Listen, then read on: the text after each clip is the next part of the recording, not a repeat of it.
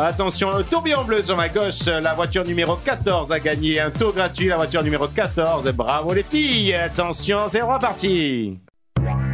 Le comité des Charles de Gaulle présente Alors pour faire du vin, il faut du raisin. Et pour avoir du raisin, il faut de la vie. Portrait de cette belle plante. Vendanger trop tôt, vendanger trop tard, peu importe. Le vin toujours viendra murmurer dans ta bouche avec une totale et franche. Et cela à chaque petite gorgée. Mais c'est bien ce que je vous reproche. Vous avez le vin petit et la cuite mesquite. Dans le fond, vous méritez pas de boire. Tu te demandes pourquoi il picole l'espagnol Tire-Bouchon, le podcast qui parle de pinard. Bonjour à tous et bienvenue chez Tire-Bouchon. Maxime Tire-Bouchon, c'est le podcast qui parle de Pinard. Mais écoute, on aborde cette saison 3 Ah. et encore un sans faute, J'ai bravo pas perdu les fondamentaux, ça va. Bon, hein, écoute, en- nous voici de retour Oui. sur les ondes, non, si, sur les, comment on peut dire? Sur les flux. Sur les flux, ouais, Oui. c'est pas mal ça. Sur les flux avec une petite nouveauté cette année. Une petite nouveauté, je vais te faire écouter une petite chose Oh. pour ponctuer ça. Tire Bouchon is part of the Podcut family of podcasts. C'est-à-dire C'est-à-dire que Tire-Bouchon a rejoint la famille Podcut, le label Podcut, un, un label de podcast euh, fran- francophone. Euh, la jolie voix que tu entends, c'est la femme de Patrice du podcast Binous USA, les Ah. copains euh, qui sont en Moi, je Louisiane et qui c'était la parlent. dame de Google Traduction. quoi. non, non, non, non, non. C'est sa femme qui nous a fait un joli euh, jingle comme ça pour indiquer que nous faisions partie désormais du réseau Podcut. Euh, donc on la remercie, on lui fait un bisou. Mais ça, ça va changer quelque chose, ce podcast. Alors, C'est euh, super, mais a qu'est-ce que ça va? priori pas grand-chose hein, pour vous auditeurs. Euh, pour nous, euh, ça nous permet de rencontrer des nouvelles personnes et de faire partie d'un collectif. C'est toujours plus intéressant que de rester seul dans notre coin. Euh, pour vous auditeurs, non, euh, ça, ça devrait pas changer grand-chose. Il y aura peut-être quelques, quelques perturbations sur les flux euh, pour trouver, euh, pour trouver les épisodes, mais euh, déjà a priori, si vous nous écoutez euh, C'est que c'est bon sur, signe. euh, sur- voilà, si vous entendez cet épisode, c'est bon signe.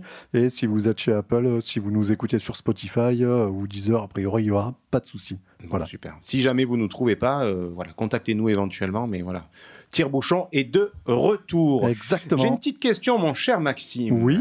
Qu'est-ce que tu as fait pour les vacances? Non, alors bon, non, j'ai pas changé d'adresse. Euh, j'ai pas fait grand chose en fait. Ces vacances elles ont été un petit un petit peu calmes. J'ai juste un petit projet euh, un petit projet bien sympa avec mon beau-frère. Là on avait prévu de monter un groupe euh, un groupe euh, spécial où on, où on siffle les plus grands succès les, les plus grands succès de, de Scorpion. Oh, ouais voilà. C'est ambitieux. voilà Wind of Change tout ça. C'était ouais ouais c'était euh, on y croyait vraiment très très fort en ce projet. Tu peux nous faire juste un petit extrait non bah non je peux pas. Non j'ai ah, bah, j'ai les contrats sont signés les Ah. les droits sont c'est compliqué. les draps sont sales. les draps sont sales, voilà. les draps s'en souviennent. Et, euh, et donc, euh, et donc voilà, il y a ce projet, euh, il y a ce projet-là cet été qui a capoté. Bon, j'en Ah, suis désolé, mais euh, Parce que je crois que vous étiez prévu le 12 à la MJC de Gisors, non? C'est ça, c'est Ouais. ça. Euh, on avait signé aussi au cabaret du mouton diabétique. Ah oui, Ah, superbe salle, célèbre. superbe scène. hein. un célèbre tremplin. Oui. Mais, mais bon, bah, c'est- tombé à l'eau. Je suis, je, suis- je suis désolé. Ouais, non, mais c'est bon, c'est un une dé- partie remise. Oui, voilà, bah, on va trouver. On bosse. J'espère que vous allez faire la tournée des campings cet été ou on bosse prochain. sur le sur le répertoire d'Alain Chamfort là. Manu Reva, si tu nous écoutes. Très bien, très bien. Euh, Peux-tu me lire un- quelque chose qui me ferait plaisir, mon petit Alors oui, parce que toutes les mises à jour de flux, le déplacement euh, lié, euh, lié à, à l'affectation euh, au réseau Podcut, a fait que euh, je suis tombé sur des commentaires. J'ai dû installer iTunes sur mon PC. Voilà, Sacrilège. sacrilège, c'est vraiment, c'est vraiment un cauchemar. Et je suis tombé sur plusieurs commentaires donc, qui ont été laissés, des petits commentaires 5 étoiles sur Ouais. Apple Podcast. Vous savez, ceux qu'on aime bien. Et donc, alors pour te dire comme je suis à jour, hein, on a un premier donc de Famous Sailor du 19 mai 2019. Ouais, ça va, c'était Voilà. hier. C'était il n'y a pas si longtemps, hein, ça va. Euh, donc je te le lis. Je souhaite remercier le comité des Charles de Gaulle pour le boulot incroyable qu'il réalise. Il nous régale chaque mois au travers d'une superbe émission pleine de passion et sans prise de tête avec tout le jargon habituel autour du vin. Petite dédicace car je me réoriente moi-même en viticulture à 23 ans et vous écouter me réconforte dans mon choix. Ah, mais écoute, euh, Famous Sailor, euh, C'est pas Nous- mal, hein nous te disons bravo. Te disons bravo. C'est rigolo de se réorienter à 23 ans quand même. Bah oui. C'est- c'est- C'est-à-dire que tu t'as pas eu trop le temps de Qu'est-ce que tu as fait? Tu as, re- tu as redoublé ton CP, ton CE Ne juge passé? pas, ok Ne Non, non, excellent pas. choix, continue là-dedans. Euh, Il y a Fred qui nous écrit ton relax, humour comme j'aime, on apprend doucement en s'amusant, en même temps que les deux compères. Bravo, continuez comme ça. Et euh, il était question que Julien se lance à son compte. J'espère que l'on pourra suivre cette aventure. Mais quelle transition Ah, formidable, j'ai envie mal, de te hein. dire. de te Ouais. dire. Donc oui, en effet, c'était le lors de ma réorientation, l'objectif était de travailler. Donc je te le rappelle rapidement, hein, de, de travailler dans un domaine pour apprendre les- le métier à la base, c'est-à-dire de faire ben, l'ouvrier, parce que voilà, moi j'aime savoir les choses à la base et monter Ouais. les échelons petit à petit. Et, et puis l'idée, donc seconde, l'objectif à moyen terme, c'était d'acquérir mes premières terres. Je m'étais, sur la première année, je me suis laissé décourager très rapidement parce que euh, tout de suite, euh, waouh, ça coûte très cher, ça coûte très cher. Et puis après, quand tu prends un peu confiance, tu dis bon, ben on va commencer tout petit et puis d'année en année, t- d'essayer de grossir petit à petit. C'est ça. Euh, et donc cette année, le, le projet se précise, puisque normalement, je dis bien normalement, et je mets le conditionnel, tous les guillemets et toutes les pincettes, euh, peut-être que d'ici fin 2019, début 2020, je vais acquérir ma première petite vigne. D'accord, bah super, ça sera l'occasion d'en discuter. On, on Voilà. va suivre euh, a priori ton, ton parcours dans cette nouvelle aventure. Exactement, c'est ce que j'allais te proposer. Donc euh, plutôt que de refaire les points vignes comme j'ai fait ces deux dernières saisons, ce qui Oui, est intéressant, mais autant mettre une nouvelle, euh, une nouvelle matière donc, ouais, dans puis le les gens doivent podcast. commencer à connaître. quoi. Puisque je pense que certains d'entre nous euh, qui nous écoutent ont peut-être envie de se réorienter à un moment donné, Mhm. comme Famous Sailor, peut-être même d'aller carrément dans les vignes. Euh, ben voilà, je vais partager mon, mon expérience parce que ça va pas être simple, puisque la France est un grand pays avec de Oui. grandes institutions. Et je pense que quand tu as les meilleures, la meilleure volonté du monde, tu es vite freiné par le- toute la paperasse administrative. Donc, Ça Ouais. serait intéressant justement de faire une remontée d'expérience voilà, là-dessus, voilà, ça sur sera- la création de tout ça, ça. et les pièges dans lesquels tu es tombé, peut-être pour éviter à certains de pas y tomber dedans. Tant qu'à faire. Peut-être que je le tairai un peu parce que c'est chiant de tomber tout seul dans les pièges, donc euh, je vais mettre un petit peu des pièges par Oui, voilà. non, non, enfin voilà, ça sera, ça- l'idée, ça sera qu'à chaque épisode, ben voilà, je, je, vous, je vous donne, je vous tiens au courant, pardon, en temps réel, ben, ben voilà où j'en suis ce mois-ci euh, dans mon, mon- ma petite installation. Je mets petite parce que voilà, c'est l'acquisition, si ça se fait, c'est même pas un hectare, c'est tout petit, c'est 40 Ouais. arbres. Ah, Mais voilà, oui. j'aimerais vraiment, euh, voilà, d'un point de vue euh, affectif, j'aimerais vraiment acquérir cette vigne-là, puisqu'en plus de ça, c'est de la Syrah, un cépage qu'on aime tous les deux. Ah, t'as t'as déjà le projet, le... D'accord. En plus de ça, c'est une vieille Syrah, ou une vieille vigne qui a au moins 70 ans. Donc voilà, il y a, y des chouette. souches et des choses à raconter. Donc euh, nous verrons bien si ça se fait. euh, voilà, on en saura plus le, le mois prochain pour le prochain épisode. J'ai un dernier commentaire parce que quand j'ai installé euh, iTunes sur euh, mon ordi à la maison, j'ai dû me tromper. Je suis tombé sur euh, le catalogue anglais, tout ça, et je suis tombé sur un commentaire sur- auquel on n'arrive pas à accéder sur Google Podcast, sur Apple Podcast en Europe. Ouais. C'est un commentaire US qui vient de END in Corvallis, Oregon. Waouh. Ouais, et donc c'est quelqu'un, ça m'a fait beaucoup rire. Alors, euh, son prénom c'est David, voilà. Euh, David, je vais lire ton commentaire. Par contre, euh, alors on rigole, mais on se moque pas, ok ah. Parce que c'est Google Trad qui a, fait des, qui a fait des siennes. Voilà, donc je te le lis. Mais sinon, c'est très, il a fait l'effort d'écrire en français, donc c'est super cool, merci à lui. J'écoute cette émission avec beaucoup d'intérêt du point de vue d'un vinificulteur, il dit entre parenthèses orthographe, de l'Oregon, États-Unis. Mon père est d'origine ardéchoise et dromadaire. Alors, je crois pas que son père soit un dromadaire. Je pense qu'il soit qu'il est bo- bossu tout il est, simplement. il est dromois. Euh, grand max, dromadaire, ça. Mais dromadaire, euh, ça se dit quand même, hein, ça se dit. Ouais. Dans le langage courant, oui, si, si. Mon père est d'origine ardéchoise et dromadaire, et j'essaye de reprendre le chemin vigneron du grand-père ardéchois. Ah. Ici, on est spécialisé sur le pinot noir, entre autres, mais votre podcast sur- touche sur tous les sujets universels pour la vigne et la vinification, avec beaucoup, beaucoup d'humour et toujours plein de points, euh, plein de points de vue super intéressants. Et bien sûr, j'adore l'accent. Santé de David, Sunbreak, Wine and Cider. Oh là là, on t'embrasse, David. Si tu nous écoutes toujours euh, dans l'Oregon, mais alors tu nous fais rêver avec ce commentaire. Ouais, Et les dromadaires. Et les dromadaires. Voilà, non, mais ce, que je retiens le plus de, de son commentaire, c'est qu'il trouve que nous sommes drôles. Et ça. Et ça, c'était pas c'est- gagné Ah non, d'avance. c'est pas gagné d'avance. Non, ça c'est sûr, ça c'est sûr. Euh, J'aimerais te parler de, des vendanges, parce que même si j'ai dit que je te parlerai pas trop de, de la vigne cette Oui, année, ouais, ben ouais. voilà, on est quand même en début de saison, on est au mois de septembre, et septembre, quand On parle de la vigne, vendange, hein. on pas, Ah. voilà, on peut pas passer à côté des vendanges. Et cette année, les vendanges, elles ont été, mais alors catastrophiques. Ah ouais. Donc bon, je te parle de mon point de vue, euh, donc à Estézargues, hein, dans le Gard, dans les Côtes-du-Rhône, mais je pense que dans la France entière, ça a été très particulier cette année, euh, dû à la sécheresse. Donc, euh, Eh on ouais, avait l'impression, quand on était gamin, on voyait les films euh, de science-fiction, il y aurait plus d'eau, etc. Ben, là, on a touché ça, mais vraiment de, de près. Ou en gros, euh, ouais, Jean de Florat, est venu creuser un petit peu. Concrètement, il n'y a pas eu de vraie pluie, donc digne de ce nom, hein, euh, Mhm. utile pour la vigne, depuis le 26 avril. Ouais. Nous sommes Ouais. le 21 septembre, donc euh, tu peux compter avril, mai, juin, juillet, août, septembre, 5 mois. Voilà, ça fait 5 mois qu'il n'a pas plu euh, correctement. Donc là, au moment où on, vous- on enregistre, donc je vous ai dit le 21 septembre, on attend la pluie a priori demain. Donc dimanche, ils annoncent la, la mer et les poissons. On verra vraiment ce qui- ce qu'il en est, parce que bon, s'il pleut, ouais, en effet, 60 ou 100, 100 mm, ben, ça va inonder de partout, parce que le sol est tellement sec, mon pauvre. Eh oui, qu'il Hein n'y a rien qui va rentrer. Et toi, et toi, à Sommières, en plus de Ah, ça, bah, ça va dégueuler dans tous les sens. À Sommières, j'ai gonflé le Zodiac, moi. hein. J'irai travailler en kayak. Je crois qu'on est bon pour une vie d'ourlade, un petit épisode Seven All et, euh, et, euh, et on va on va bien prendre l'eau quoi. Et ouais. Donc enfin, voilà, quoi. C'était pour, pour vous sensibiliser un peu à la sécheresse. On en parlera peut-être après l'interview parce Yes. que c'est, on, l'aborde rapidement. Mais enfin voilà, on n'a pas beaucoup de raisins. Le peu de raisins qu'il y avait, il n'y avait pas de jus. hein. Il n'y avait que de l'air à l'intérieur. Les grains Donc, sont très euh, petits. ouais, ouais, les grains sont Ouais. très petits et ben, c'est pas top. Et l'avenir, euh, enfin, il faut voir si ça se précise dans l'avenir. Est-ce que ce sont des épisodes ponctuels ou si ça va être des, des cas récurrents? Parce que, à mon avis, si c'est récurrent, il va falloir repenser toute la filière d'un point de vue C'est ça, euh, très profond. c'est ça. C'est ça, et ça commence à être compliqué parce qu'il y a deux ans, euh, il y avait eu un gel tardif qui avait, euh, Yes. qui avait défoncé une partie euh, de la production.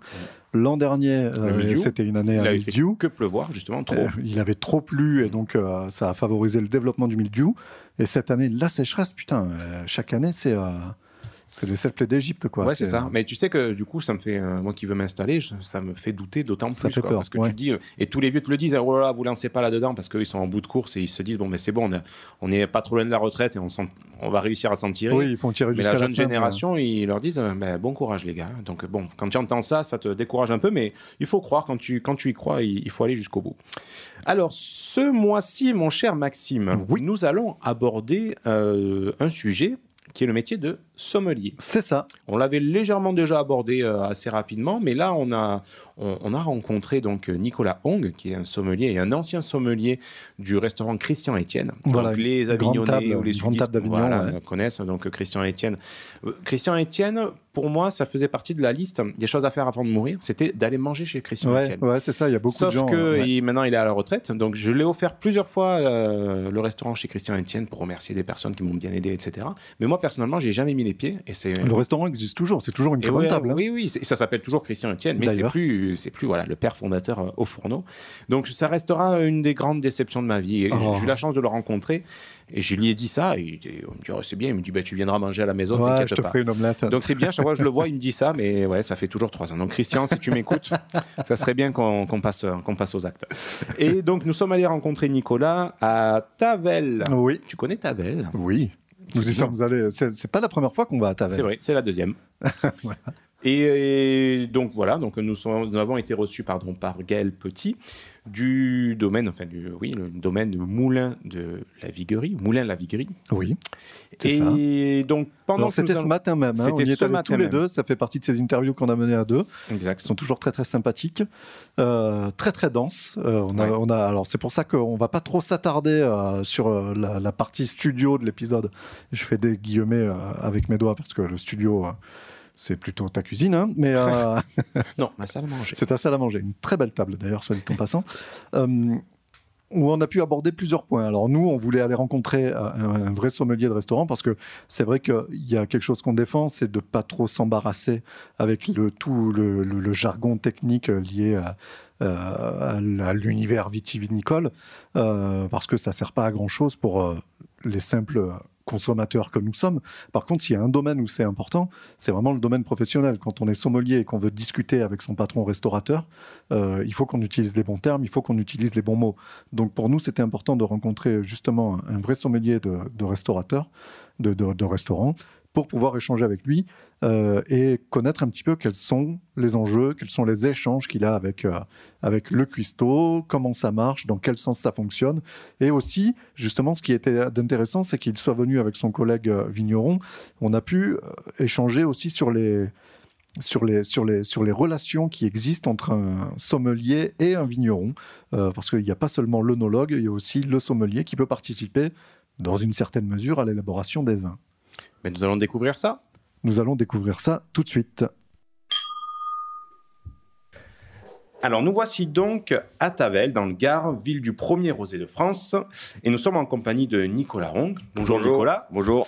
Vous êtes donc sommelier, et on- nous vous avons contacté puisque avec Maxime, nous nous posions la question sur euh, le métier déjà de sommelier, son rôle à travers les grands restaurants, les relations entre le- lui et les chefs, lui et les vignerons. Donc voilà, ça nous allons aborder ça durant, durant cette, cette, cette interview.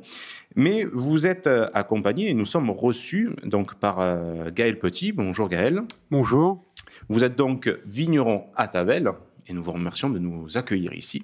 je vous en prie. Alors j'aurais juste une toute petite question. Nicolas, vous avez euh, insisté pour dire voilà, j'aimerais vraiment qu'il y ait un vigneron avec nous. Donc c'est Gaël Ouais. Petit. Donc Ouais. pourquoi Gaël Petit? Ben, Gaël, parce que bon, ben, déjà, moi j'habite Tavel également, donc on, on se connaît. Et euh, je suis venu euh, déguster euh, son, son dernier millésime, hein, qui était le- ton nouveau vin, ton nouveau style de vin, entre guillemets, si je peux me permettre. Euh, alors, c'est pas, il y a aussi il y a un nom de cuvée, d'ailleurs. C'est un, c'est un millésime 2018. Et donc, quand j'ai goûté ce vin, euh, qui est complètement, euh, on va dire, qui sort vraiment, entre guillemets, moi j'aime bien dire des sentiers battus, en tout cas par rapport au style des vins de, de Tavel euh, actuellement, ben, j'avais envie de, ben, de, le faire, de le faire connaître. Et donc, euh, et qu'on parle de, de lui, parce que j'ai trouvé que ce, ce- son dernier millésime était excellent. D'ailleurs, je, le- je, je, je l'ai pris dans la cave où je travaille, à l'île sur la Sorgue, euh, et ça marche super bien. D'ailleurs, il faudra que je te reprenne, j'en ai plus. On va faire le, le réassort. On part le réassort, ouais. Donc voilà, j'avais envie de, de- de vous le faire découvrir, et voilà. D'accord. Euh, Est-ce qu'on peut revenir un petit peu sur votre parcours? Alors, je sais que vous avez été euh, sommelier chez un grand chef que j'admire beaucoup, qui est Christian Ouais, Etienne, à qui a failli être avec nous aujourd'hui, Ouais. mais voilà, il est retenu. euh. Et, et je crois qu'il fait la fête de, de l'amande. Ah ouais, mais Alors, je sais plus où c'est. c'est ça les, les c'est ça les grandes figures de la gastronomie vauclusienne Ils à la sont- retraite. Ils sont, toujours, partout, ils sont toujours partout. Alors, que- quel est votre parcours euh, d'un point de vue formation? Comment Ben, on devient sommelier? Quel ben est alors- le cursus classique Alors, euh, alors, soit, on, soit on fait ben, une école, comme on, euh, comme il y en a une à Tain-l'Hermitage, euh, où on, fait, on peut faire l'université des vins à Suse-la-Rousse. Mhm. Euh, moi, c'est venu euh, comme ça. En fait, j'ai fait une école hôtelière à Saint-Jean-du-Gard. Euh, donc, j'étais, j'ai eu un CAP de serveur. Oui. Donc, on touche toujours quand même un peu au vin. On a toujours des cours, mais j'étais pas hyper bon. C'est, c'est même, euh, c'était une catastrophe. Et en fait, c'est en, pendant ma, ma période professionnelle où en fait, c'est devenu ben, petit à petit, en goûtant, euh, euh, voilà, en servant, en découvrant, eh ben, qui c'est devenu une vraie passion. Après, donc, j'ai travaillé, donc j'ai appris tout seul entre guillemets. Et après, j'ai eu la chance de travailler donc chez Monsieur Christian Etienne, qui m'a offert une formation à Suze-la-Rousse, donc euh, qui s'appelle Sommelier Conseil, qui dure euh, 3 à 4 mois, euh, 5 jours sur 7. Et, et en fait, vous, vous avez la chance de tout découvrir. Donc aussi bien de goûter la plupart des, des vins de toutes les régions euh, et du monde, Mhm. euh, les spiritueux, euh, les thés, les cafés. Donc voilà. Ah, Donc, on, on devient, c'est vrai que c'est hyper intéressant. Bon, c'est chaud parce que ça. Intense quand même. Ouais, ouais. c'est quand même intense. Faut À assimiler 9 heures du matin, quand il faut goûter une trentaine de whisky, euh, euh, ça, voilà, faut être bien réveillé. Euh, et puis après, on fait, donc j'ai fait des stages, mais bon, moi j'ai eu la chance de le faire pendant les, pendant ma période de travail chez Monsieur, chez Monsieur Christian Etienne. D'accord. Et voilà, ce qui m'a permis après, c'est vrai qu'après ça, quand on a appris tout seul entre guillemets et qu'on a la chance de faire cette, cette formation, c'est vrai qu'on est un peu plus euh, relax après Ouais. par rapport, ben, quand on parle de vin, quand on, voilà, en dégustation, euh, etc. Alors, j'aimerais vous poser une question par rapport à, à votre, euh, à votre expérience chez Christian Etienne. Donc, euh, en quoi consiste votre métier, donc le métier de sommelier dans un grand restaurant? Ben alors, ben, déjà de, de constituer la carte des vins, euh, de gérer la cave, c'est-à-dire euh, parce que c'est pas c'est pas les c'est pas les sous du sommelier, c'est les sous du patron. Donc voilà, on a on a un budget. Euh, alors moi j'avais la chance avec Monsieur Etienne d'avoir euh, vraiment une super liberté. D'ailleurs c'est que de- je, gérais de A à Z. Donc si j'avais besoin de telle ou telle appellation, de tel ou tel domaine, euh, je pouvais y aller. Il y a, d'autres sommeliers où c'est pas le cas. Ils ont vraiment un budget, il faut vraiment qu'ils fassent très attention. Euh, donc voilà, donc déjà c'est gérer la cave, gérer euh, entre guillemets les budgets, et puis surtout ben, euh, savoir ce qu'on va rentrer dans la cave par rapport aussi à la clientèle. Euh, et puis bien sûr, peut-être qu'on en parlera plus tard euh, par rapport aussi euh, ben, à ce que la cuisine du, du- du chef, parce que le, le but, bien sûr, c'est d'avoir des références incontournables entre guillemets, mais c'est aussi d'arriver à trouver ben, des vins un peu comme ceux de Gaël. Qui- des, pépites. des pépites ou qui sortent des vins traditionnels et par exemple et d'arriver à les mettre sur la cuisine de saison ou la typicité des, des, ben, des plats du, du chef. Alors là, moi, pour moi, c'était bien sûr beaucoup de cuisine provençale. Euh, exemple, le chef, le chef Étienne est, est très connu pour son menu tomate, Mhm. son menu truffe.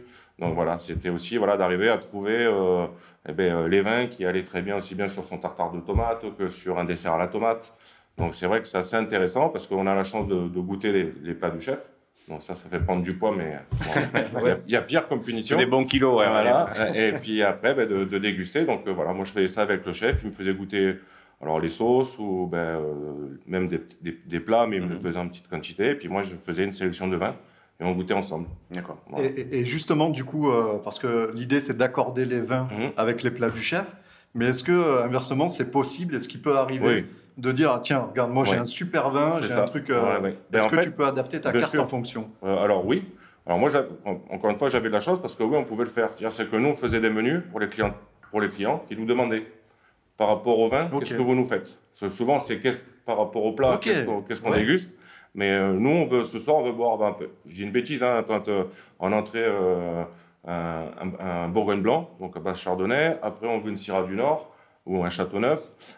Sur le fromage, on veut, je sais pas, un vin du Jura. Et sur le dessert, on veut un Maury. Eh ben, c'est nous qui faisions les plats en fonction du vin. En fonction de. Donc, on savait que ben, sur tel, tel style de vin, il fallait, fallait un plat avec de l'acidité. Sur euh, tel style de rouge, plutôt, ben, plutôt une volaille ou plutôt une, une viande rouge ou, ou un pigeon, j'ai une, une bêtise comme ça. hein, Avec, si c'était une sauce cacao, ben, voilà, on mettait une sauce cacao pour aller sur un ermitage parce qu'il fallait de la puissance. Enfin, par rapport au, au vin, il fallait de la puissance. Voilà, si on prenait un mori, ben, on faisait peut-être un, un dessert à base de chocolat et café. Enfin, voilà, on, on essayait de, par rapport à la typicité du vin, de trouver eh ben, le- les, les ingrédients Mhm. ou les produits qui, qui s'accordaient le mieux. D'accord. Et qu'est-ce que vous préfériez finalement Quand c'était vous qui ameniez euh, euh, le, en disant bon ben voilà chef, il faudrait qu'on. Mais moi, j'aimais bien les deux. ça, moi, ou- j'aime bien les deux, mais c'est vrai que quand on arrive avec le, avec le verre dans la cuisine et on dit Ah, chef, qu'est-ce qu'on fait avec ça? Et c'est vrai que lui, Ah, ça, il, ça doit être il a- rigolo, ça. lui, il avait sa, bah, son idée. Et après, moi, je goûtais et je disais, ben, moi, je trouve qu'il faudrait peut-être mettre plus de, plus de puissance dans la sauce. Ou peut-être qu'une une autre, euh, une autre viande irait mieux, parce que je pense que avec la puissance, j'ai une bêtise, un Cabernet Sauvignon, il faut, Oui. faut de la viande avec des fibres, il faut, faut quand même qu'il y, ait- qu'il y ait de la structure. Donc c'était assez sympa ça. Voilà. Mais c'était aussi sympa de, ben, de goûter, et puis après, de, de- parce que c'est de l'imagination en fait quand on fait un accord. Bien sûr qu'il y a les accords euh, traditionnels, quoi. même si des fois c'est des bêtises. Un peu, du vin rouge avec un camembert, c'est insupportable. C'est vrai, ça, ça, ça vous donne un goût, euh, faites-le, hein, ça vous donne un goût métallique en bouche, parce que le côté lacté du, du camembert avec les tanins d'un vin rouge, il n'y a rien Ça- de pire. Ça, ça marche Alors qu'est-ce que vous conseillez? Parce que moi j'ai toujours bu du, du Ah, vin moi, rouge moi, avec de du tout- camembert. alors moi j'ai la chance encore une fois là de travailler dans, donc, dans une cave à vin, mais on fait aussi fromagerie. On a plus de 150 fromages. Mais pour moi actuellement, que ce soit sur des chèvres, même sur euh, des, des pâtes molles ou sur des, du brie ou des, camemberts, des choses comme ça, je trouve que pour moi, alors il y a une telle euh, un tel choix de vin blanc que ce soit sur l'acidité, sur le, sur le fruité, sur le gras, sur des, vins un peu avec de bois. Je trouve que c'est une telle, une telle de, de toutes ces diversités que pour moi, les vins blancs, en tout cas, s'accordent le mieux avec les fromages parce que ça ne casse pas, le- que ce soit tout type de fromage, ça casse pas le, déjà le goût du fromage. Et le vin blanc, ça donne beaucoup de longueur sur la plupart des fromages. Donc moi, sur un camembert, ben moi, je pars sur un chardonnay. Chardonnay du. Jura, quelque chose Ouais. comme ça. Légèrement oxydatif. Je pense que ça peut être sympa. Alors, on voit que Gaël euh, opine du chef. Alors, on a parlé de votre relation avec, avec euh, un grand chef. Euh, quelle est la relation entre un sommelier et un vigneron? Ben, Bah, Ça nous permet de donner un peu la Gaël, parole, euh, voilà, la parole à, à Gaël. Mais euh, le, le- le- le fait de- de- de- d'avoir des relations avec, euh, de connaître des, des- des- des sommeliers, en fait, pour un vigneron, c'est c'est une chance. euh, parce que ça, ça permet de- d'avoir une vision, on va dire, euh, globale du vin dans sa, dans sa finalité.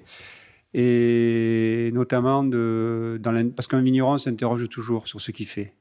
Voilà, sur, euh, bon, il a ses raisins, il a ses vignes, mais il s'interroge toujours sur la finalité de son vin, que- comment je vais l'aboutir, euh, comment il va être perçu, qui va le boire, dans quelles conditions. Alors, on a toujours des contraintes hein, qui sont liées, euh, on va dire, au climat, qui sont liées au, cépage, au terroir, mais on a euh, une marge de manœuvre en tant que, vigneron, hein, du point de vue, bon, je ne vais pas employer le, mot euh, artistique parce que c'est un bien grand mot, mais plutôt au sens aristotélicien de techné, de technique, au, au sens noble, c'est-à-dire comment euh, aboutir ce vin par rapport à ce que j'ai dans mes vignes, euh, ce que j'ai fait euh, comme travail euh, dans les vignes, comment je vais aboutir ce vin.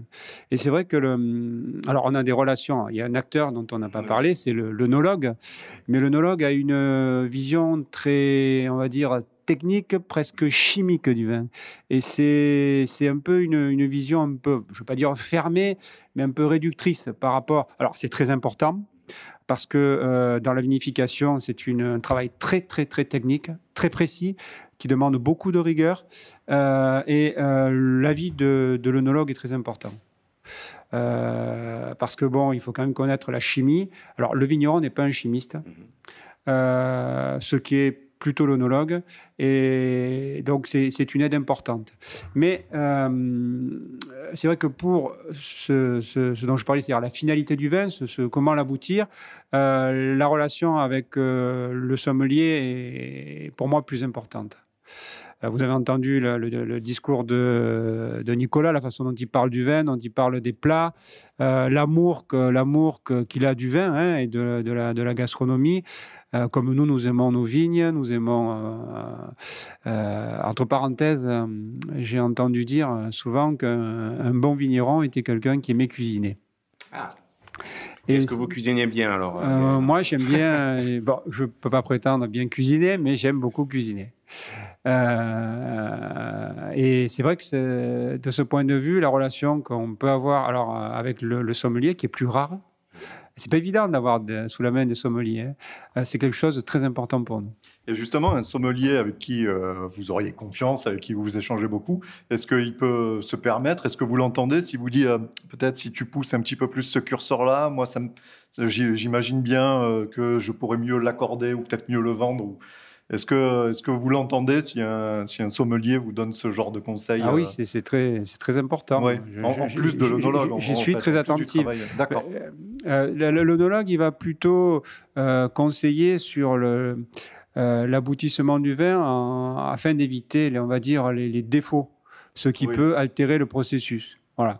Euh, C'est ça, tout ce qui est stabilité des, voilà, des- donc au des niveau, événements voilà. dans les Mais cuves. euh, en revanche, il faut surtout pas, un vigneron ne doit surtout pas se laisser enfermer euh, dans ce point de vue-là, Euh, parce que on arrive à des à des vins euh, trop techniques, trop presque même précis. Surtout, ce qui est, ce qui est important entre nous et le, et le vigneron, c'est aussi qu'on arrive à, à dire, à- entre guillemets, au vigneron, parce que bien sûr qu'il n'est pas non plus tout le temps que, dans son, que sur le terroir ou dans les vignes, mais on arrive aussi à leur dire un peu le style de, de clientèle qui aime leur vin.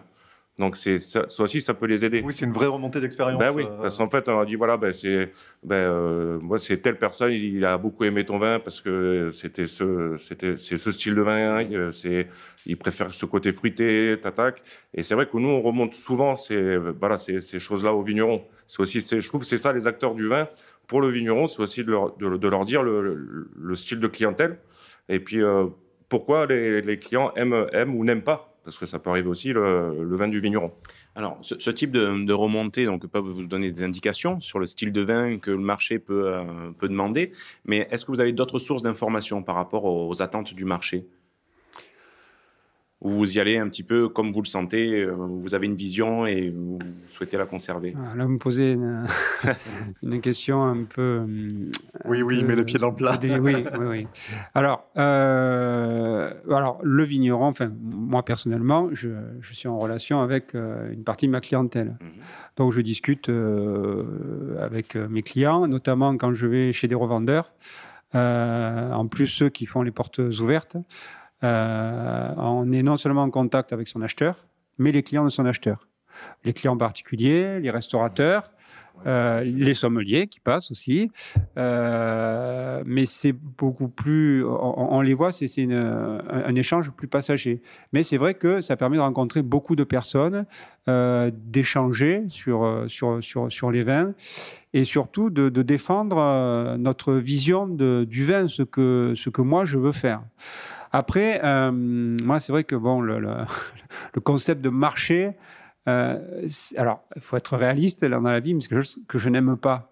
Euh, parce que je, trouve que parfois il peut même être, notamment chez, chez certains intervenants, hein, il peut, il peut, pour moi, certains avis vont à, l'encontre, à l'encontre, à l'encontre du vin. Bon, on peut prendre, on, bon, on va parler de Tavel. Euh, Aujourd'hui, c'est un cas, un cas type hein, pour moi. Euh, Tavel, pour moi, c'est un grand rosé, c'est un grand vin, c'est un grand cru. Bon.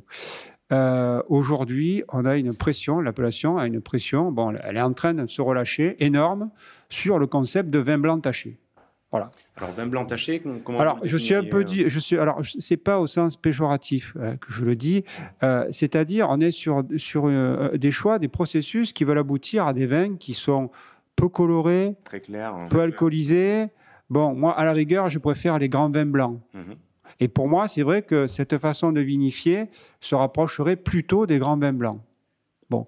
Et ce qui est intéressant dans le, le cas du Tavel et le cas du rosé, qui est une catégorie juridique, qui est encadrée par un règlement dit horizontal, c'est-à-dire qui réglemente tous les rosés. Euh, c'est que en intensité, on va- je vais citer le cas simplement de l'intensité colorante. On peut aller quasiment de 0 jusqu'à 3. Mhm. Sauf qu'aujourd'hui, on a complètement oublié qu'on pouvait aller jusqu'à 3. Parce qu'il y a une pression telle. Alors, je ne sais pas. euh, alors, c'est vrai C'est une mode. il y a eu, voilà, il y a une mode. euh, il y a eu aussi un gros travail de, de certaines appellations euh, qui ont euh, fait un gros travail euh, marketing, qui ont, créé un centre d'études du rosé et tout. Bon, c'est pas pas le fruit du hasard. C'est pas dire c'est- une démarche sérieuse. Bon, qui aboutit aujourd'hui à cela. Bon, sauf que si on prend le cas du Tavel, le cas du Tavel, historiquement, c'est un vin rouge fin, léger, élégant. Euh, et ces vins-là euh, entraient dans le... C'était pas... Parce que euh, dans les rosés, bon, il y a, y a- y a- y a, euh, des définitions qui sont assez intéressantes dans le livre d'André Julien, Topographie du vignoble connu. Euh, André Julien était un œnologue euh, et un négociant bourguignon qui, au début, fin 19e, début, fin 20, 18e, début 20e, a écrit une topographie du vignoble connu. Ok, Et il parle du Tavel. D'accord. Et dans sa définition, en introduction, des vins en rouge, euh, euh, blanc, rosé, il situe un peu le. euh, il donne une, une- une orientation assez intéressante. Euh, Aujourd'hui, le, le- alors, le Tavel, c'est un vin de macération courte. Euh, on ne produit que du rosé à Tavel. Donc, euh, notamment, on se pose la question de réincorporer les presses. Oui. Euh, on a quand même des conditions euh, climatologiques très précises, euh, notamment avec du vent, par exemple. Donc des degrés qui sont plutôt élevés. Euh, donc c'est vrai que compte tenu de tout cela, mais automatiquement, on se retrouve avec des vins plus puissants, qui ont de la matière, plus charnus, en plus avec une variété de, de terroirs énorme. Euh, alors c'est vrai qu'on on parle souvent de trois grandes familles, mais dans les familles, il y a des sous-catégories par rapport aux, aux- aux variétés de, de, de sol, par rapport aux expositions. Donc, dire, les combinaisons sont énormes. Euh, et donc, le Tavel, euh, ce qui est un vin de macération courte, avec des extractions hein, de, de matière, ben, euh, aujourd'hui va, va choquer certaines personnes. C'est trop puissant, il y a trop. il y a- Oui, et voilà, c'est pour ça. moi, par exemple, c'est insupportable. Parce que euh, je suis euh, vigneron à Tavel. on- bon, on, on connaît nos, nos terroirs, on connaît nos conditions de production, on sait ce qu'on peut faire et on a envie de l'exprimer. Donc, à un moment donné, le marché, alors, euh, bon, c'est bien, mais est-ce que euh, le vigneron n'est pas libre du tout de s'exprimer dans le marché? Ou est-ce qu'il peut défendre euh, un, un produit? Voyez? Donc c'est pour ça que quand on parle notamment du Tavel, du marché, faire aujourd'hui des vins blancs tachés à Tavel, ça me paraît un peu compliqué. Voyez? C'est presque une hérésie même. Ben, quand on a du Mourvèdre, quand on a du Carignan, quand on a bon, les Grenaches, un peu encore, les gars, des Cinsault, des là, on voit le millésime euh, de cette année, mais c'est allé très. Déjà, il, y a un problème de pénurie d'eau, enfin de, de déficit d'eau. Voilà, Et en plus, la concentration est allée très vite. Alors, ça veut dire quoi? C'est que si on rate le coche euh, dans les trois premiers jours où on a la possibilité de faire des vins légers, le reste, on ne le vend plus. Enfin, Vous voyez, je pense qu'à un moment donné, il, y a, il, y a eu- il faut, faut s'exprimer et défendre quelque chose. Après, oui, on peut pas, on peut pas changer euh, ce que, on peut pas changer ce que la, ce que la, enfin, la typicité et la nature d'un terroir et, et des cépages à un moment donné. Faut, c'est, voilà, on va jamais demander à des- aux Bordelais de faire des vins. euh, euh, ils feront ja- euh, ouais, à, non, mais à 15 degrés. Si, sûr, ouais. si- si là-bas il y a du Cabernet, du Merlot, c'est bien, c'est bien pour quelque chose. Donc on peut pas, euh, euh, on peut essayer de tout, enfin on peut essayer de tout, de tout bouger, mais il y a des choses qu'on ne pourra pas changer. Voilà. Moi, je, je suis très content que vous abordiez le sujet, puisque bon, là, on est à la sortie de l'été, et euh, qui dit été dit rosé. Et euh, autour de moi, chaque fois qu'on sortait un rosé à table, il fallait qu'il soit très clair, mais quasiment de l'eau avec un petit peu de, un petit peu de couleur à l'intérieur. Et tout le monde me disait, ah, mais moi, le rosé, il faut que, il faut qu'il soit clair. Au plus il est clair, au meilleur il est. Et en tête, j'avais toujours le, le vin donc de Tavel. Euh, J'avoue, hein, j'avais ce- cet argument, et encore trois ans en arrière, je, je raisonnais de la même façon. Jusqu'au jour où j'ai goûté un vin de Tavel, donc euh, que vous connaissez de domaine Mabie, et, et là je me suis dit waouh, c'est juste exceptionnel. Et la couleur, en effet, elle fait peur parce qu'on a l'impression qu'il va être très fort, euh, qu'il va nous râper, etc. Mais alors pas du tout.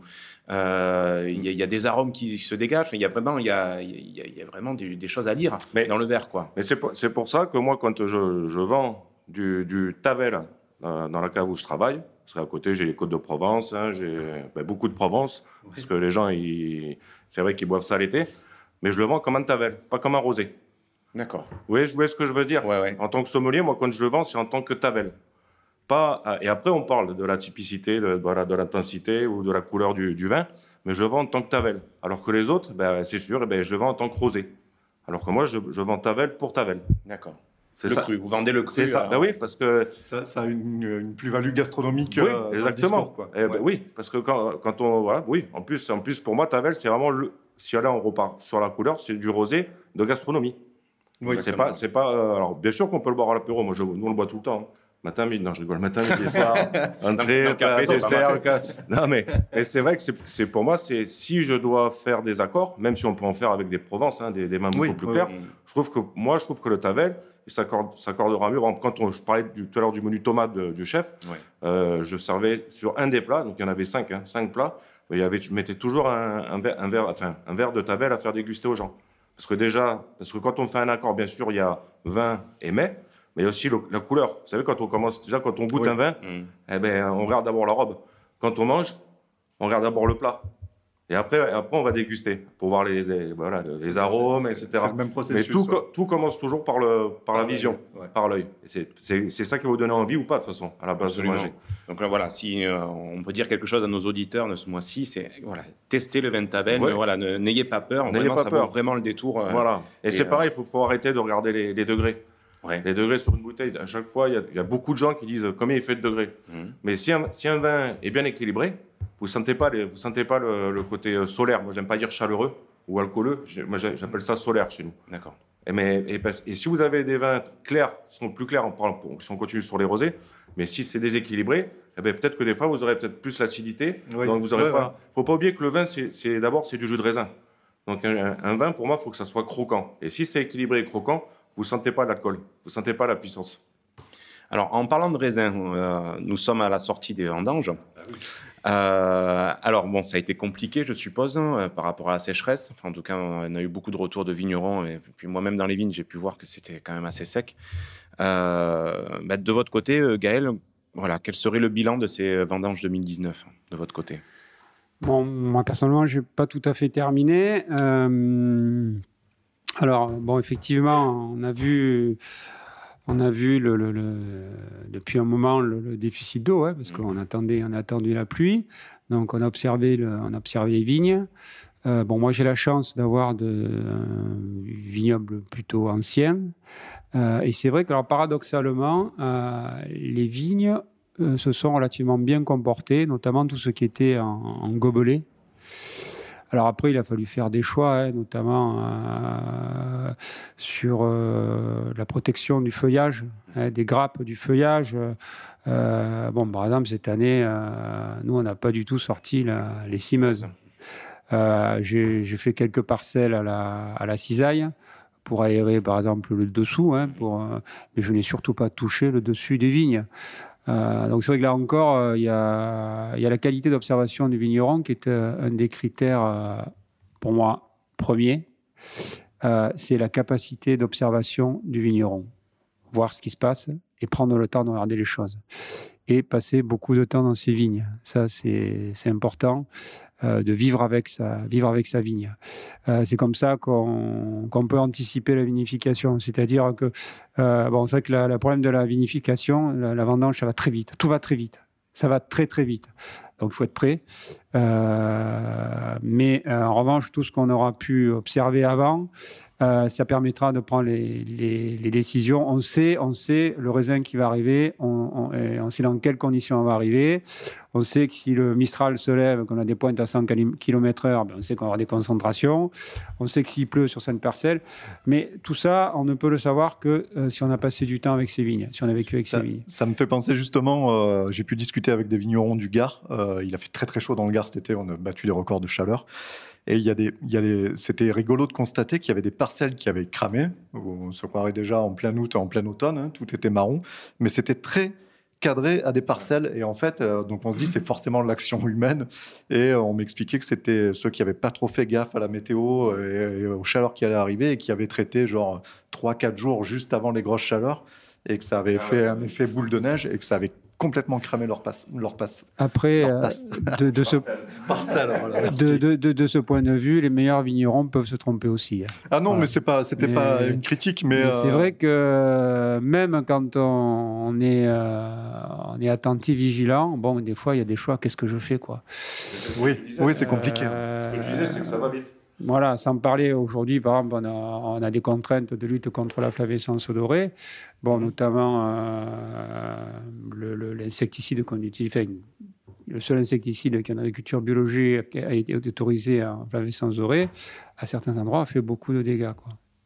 D'accord. Ça, la flavescence, euh, on peut le rappeler, c'est une obligation euh, préfectorale. Oui, parce Que qu'en fait, bio pas bio, voilà, arrêté, on ouais. vous oblige. Ouais, c'est- bon, ça c'est alors.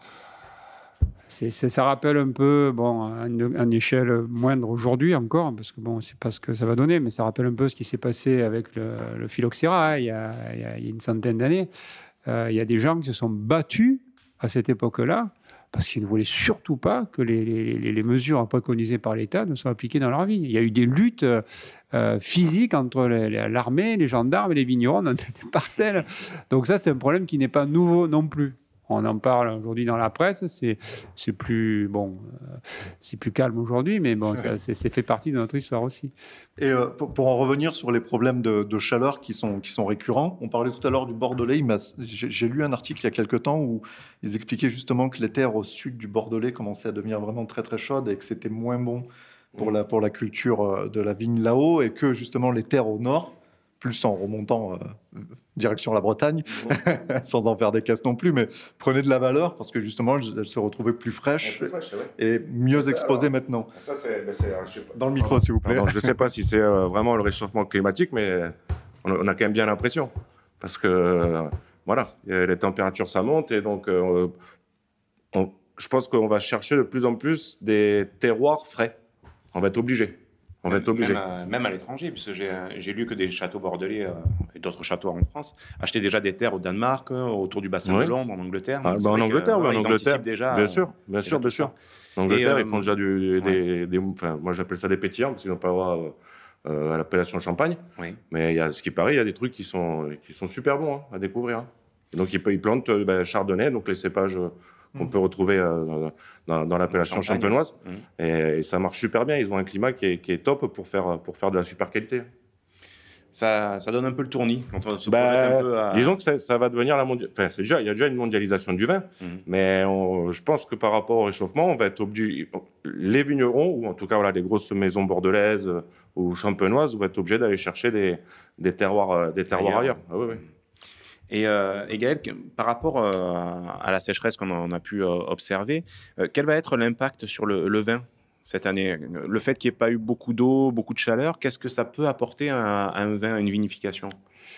Alors au niveau, au niveau du poids des baies, c'est faible. Ouais, Donc les déjà, le, ouais. le premier élément qui est le, le plus, on va dire, tragique, c'est que la récolte va être très faible. Voilà. Bon, ça. euh, ensuite, euh, en ce qui concerne les, les équilibres, euh, bon, il y a plus de sucre. Donc il y aura des degrés plus élevés. Plus élevé, ouais. Après, euh, moi, je m'aperçois que pour les parcelles qui sont, bon, je ne peux pas dire ça parce que bon, c'est, mais on va dire qui sont bien cultivées et qui sont, ou qui sont cultivées, on va dire, en harmonie avec leur, leur climat, hein, pour reprendre le- la, la notion bourguignonne, euh, on arrive à retrouver des équilibres. Euh, après, c'est vrai que ça, peut être des équilibres qui vont surprendre euh, peut-être certains consommateurs. Mais après, la question de savoir si le consommateur il est prêt à, suivre un, un cru. et, parce que, et, et, accepter bon, euh, ce que certains appellent l'effet millésime. hein. Euh, et là, j'en reviens à la, à la- à la capacité du vigneron à s'adapter euh, à son environnement, à ses contraintes et à la condition, bien sûr, qu'il le connaisse. Donc, bon, pour moi, je suis quand même assez. Euh, bon, je reste quand même optimiste parce que je pense qu'un vigneron qui connaît très bien son vignoble arrivera toujours à. Après, en revanche, la contrainte, elle peut être d'ordre économique. Voilà, parce que bon, on ne peut pas augmenter les prix de manière exponentielle. Alors, le problème de Tavel, c'est que c'est une toute petite appellation. Euh, bon, pour moi, qui ne se vend pas assez cher aujourd'hui, euh, parce qu'on est en dessous des coûts de production, si ça continue comme ça. Euh, donc, c'est vrai que si on veut pouvoir continuer à, cultiver de la vigne à Tavel et à vinifier, euh, bon, il faut revenir à un authentique travail de vigneron. Euh, un peu oublier euh, l'approche trop, on va dire, euh, technologique, euh, peut-être des vins, euh, se, penser, se pencher plus sur l'agronomie. Euh, de toute façon, le, le- le- le- le- le point essentiel de, de- de- la- du vigneron, c'est l'agronomie, et sa connaissance de l'agronomie. Après, le reste, on- bon, je l'ai dit tout à l'heure, ça vient après. Euh, on arrive toujours à, à réagir. Il y a un élément qui est important, c'est que pour les vendanges, il faut se tenir prêt de plus en plus tôt. oui, Quitte éventuellement à commencer des vendanges en sous-maturité. Parce que euh, euh, une sous-maturité, on peut toujours la travailler. Une surmaturité, c'est plus difficile.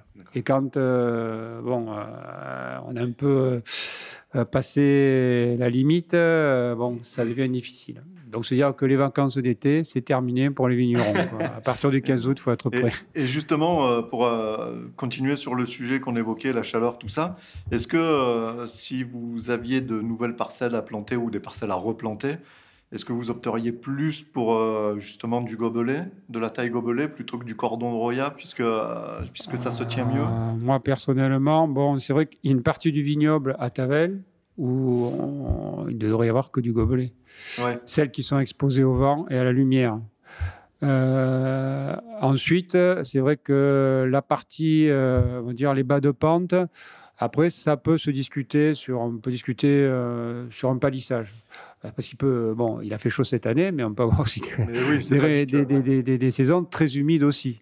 Parce que c'est pas parce qu'il a fait chaud aujourd'hui qu'on doit oublier qu'on peut avoir des, des, des- des millésimes très pluvieux. Donc euh, il faudra quand même rester réaliste. Euh, donc je pense que tout ce qui est euh, éboulis calcaire, euh, notamment ce qu'on appelle, euh, la- parce qu'on a, un peu travaillé avec Georges Truc sur la redéfinition, des, la, la, dénomination de nos, terroirs, donc ce qu'on appelle sur la, la- vallée du Malavant, ce qu'on pourrait appeler la vallée du Malavant, ou la combe du Malavant, mais plutôt la vallée du Malavant, parce que c'est plus qu'une combe, c'est une, une vallée, hein, euh, où on a de, un, un massif urgonien, et sur ce massif, on a de très beaux éboulis calcaires, là, que vous pouvez voir derrière vous, avec de très très beaux argiles. Donc là, il y a des choses très intéressantes. Euh, mais c'est vrai que pour moi, euh, le cordon de Roya là-dessus, il faudrait peut-être oublier, quoi, parce qu'on prend de très gros risques. Il n'y a pas. D'ailleurs, quand on le voit le matin euh, vers 5-6 heures au mois de juin, juillet, euh, il y a très peu de ressuyage ou quasiment pas dans cette partie-là. Alors que quand on regarde le bas, on, on voit les rosés, alors que là, on en voit très peu. Donc, euh, c'est vrai que pour moi, le gobelet sur ce terroir, c'est beaucoup plus prudent. D'accord. Ok. Et par rapport au- à vos vieilles souches, vous disiez que voilà, les vieilles parcelles, euh, c'était, s'en était bien tiré par rapport à, à la chaleur de cet été. En quoi une vieille souche arrive mieux à lutter qu'une jeune souche? Là, c'est d'un point de vue plus euh, agronomique. Je vous pose la question, mais euh, voilà, est-ce que la, la vieille souche va puiser dans des réserves qu'elle a? Elle peut, euh, elle peut résister plusieurs années à des sécheresses comme celle-ci Alors bon, ce se serait à répétition. Je ne suis pas certain qu'elle puisse, euh, à un moment donné, euh, le manque d'eau, euh, un, être, un être vivant a besoin d'eau. hein. donc on est, ça peut. Mais la vieille souche est, est- est mieux installée que Par rapport aux racines. par rapport notamment au système racinaire. Euh, donc c'est vrai qu'elle est beaucoup mieux installée et donc elle a, beaucoup plus de ressources que. Après, bon, le problème notamment des, jeunes plantations, bon, que ce soit de la complantation ou des jeunes plantations, c'est que euh, ça exige un très gros travail. C'est-à-dire que euh, faut y aller à la pioche et à la main, quoi. à l'ancienne Revenir à des méthodes qui ont, qui ont fait si, leur si preuve. vous mettez des complants, si plantez des vignes et que derrière vous pouvez pas tout piocher, Bien sûr. euh, dans des années comme euh, cette année, ben, vous, allez, vous, vous le perdez. Donc on en revient au problème du prix du vin, au problème du coût de production.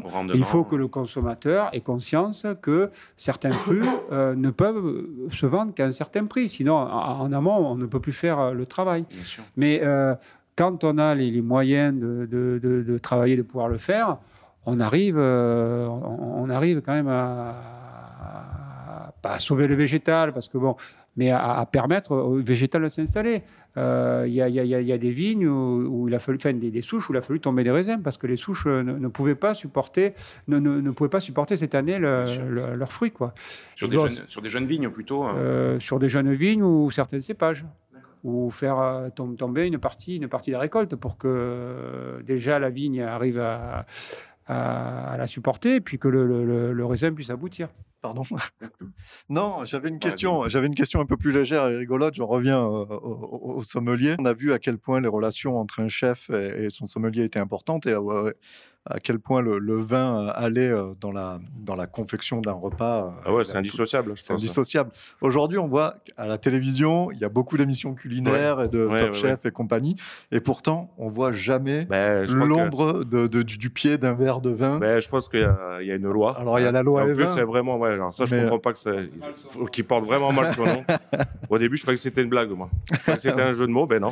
Euh, voilà, ça, c'est ça. Et de toute façon, même euh, quand vous regardez, euh, donc déjà, il y a la loi E20, mais en général, quand on parle. euh, alors, c'est peut-être un autre sujet, mais quand on parle ben, de- d'alcool, etc., euh, on dit toujours le vin. Je sais pas si vous avez Oui. remarqué, on met toujours le vin en avant. Comme, euh, et c'est c'est bizarre, moi j'ai jamais vu des mecs en boîte de nuit sortir à 3 h du matin et avoir consommé 6 litres de, 6 litres Ouais, de six vin. litres de rouge, ouais, Hein, voilà. ça, donc euh, ouais. mais c'est je sais pas euh, voilà je pense qu'il y a c'est bizarre parce que c'est produit français c'est-à-dire c'est c'est connu dans le monde entier et on a toujours l'impression que c'est c'est diable c'est diabolique Il n'y aurait, pas- y aurait moyen d'essayer de trouver un moyen de pouvoir parler du vin, mais de son côté gastronomique, Bien sûr. plutôt que. mais euh, mais c'est que bizarre parce dommage, que Je trouve qu'on perd quelque chose. Mais euh, complètement dans- dans Pasteur le Pasteur le prenait pas un médicament. Oui. C'est bon pour les artères? Bon, bien sûr Alors ça, ça va être difficile à défendre, hein, à euh. consommer avec modération hein? Ça fallait bien le dire fallait bien qu'on le passe un peu cher mais euh, mais euh, ouais ouais euh, normalement c'est enfin ça- voilà je pense que je pense qu'on a un problème avec mais ça c'est un peu français hein.